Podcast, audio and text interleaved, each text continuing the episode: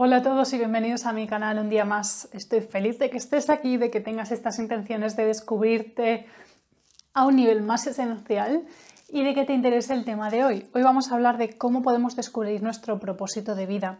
Bienvenido una vez más y vamos a tratar el tema que nos, que nos ocupa hoy, que es cómo conocer cuál es nuestro propósito de vida. Bien, es que hay varias perspectivas, hay varias formas en que podemos emprender este camino, pero como siempre, si vamos a través de la mente es todo muy superfluo, es todo muy cambiante y a través del pensamiento, el mero pensamiento, no podemos llegar demasiado lejos en ello. La mente quiere cerrar temas, la mente quiere descubrir algo que dices es mi propósito y ya me paso el resto de mi vida haciéndolo. La mente quiere definir, quiere poner etiquetas, quiere definirte, o sea, tú a través de la mente quieres definirte como individuo, saber quién eres, etc. No obstante, todo lo real es un poquito diferente. Lo que es verdaderamente real, el conocimiento que va más allá de este mundo, el conocimiento que es mucho más esencial, se conoce siempre cuando permitimos un espacio. Y te diré una pequeña clave, es que en tus gustos, en tus preferencias, en lo que es natural en ti, está implícito ese propósito. Ese propósito no, consiste en definir algo mental e ir tras ello, sino que más bien se encuentra en permitirte ser tú mismo plenamente con todas las consecuencias, permitirte expresarte de la forma que te sea natural a través de los medios que te sean naturales, sin apegarte a lo que hacen otros, a lo que tú entiendes como éxito, a lo que has crecido creyendo que es un buen camino, una buena profesión, etc. Es cierto que estas preguntas nos las hacemos muy a menudo cuando emprendemos este camino del descubrimiento interior, ¿no?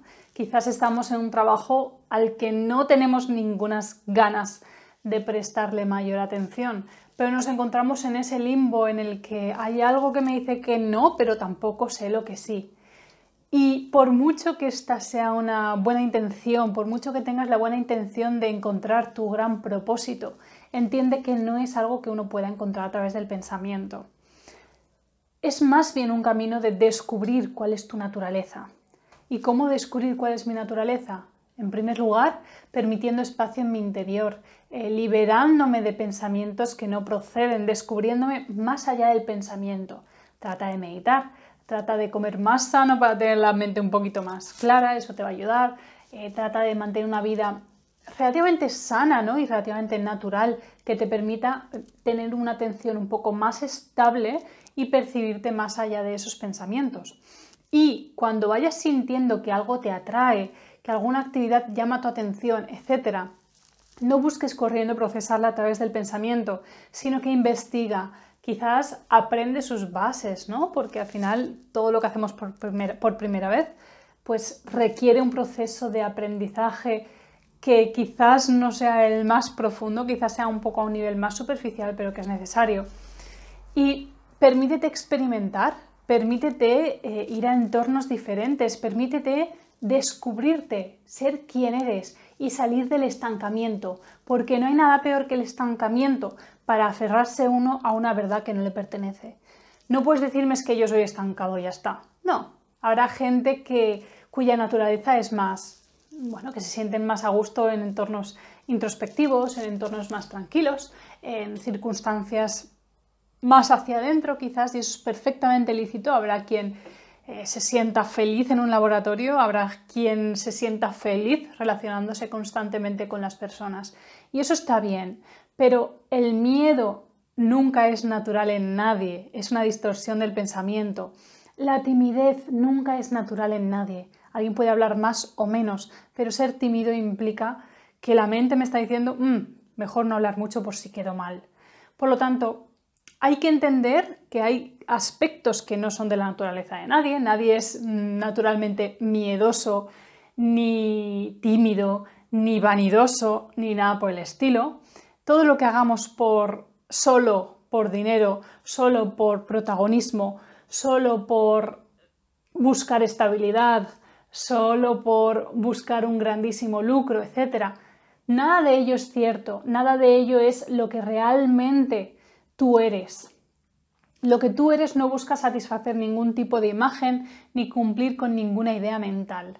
Así que descúbrete en tu relación con el mundo, permítete ser alguien nuevo, permítete despertar tu percepción.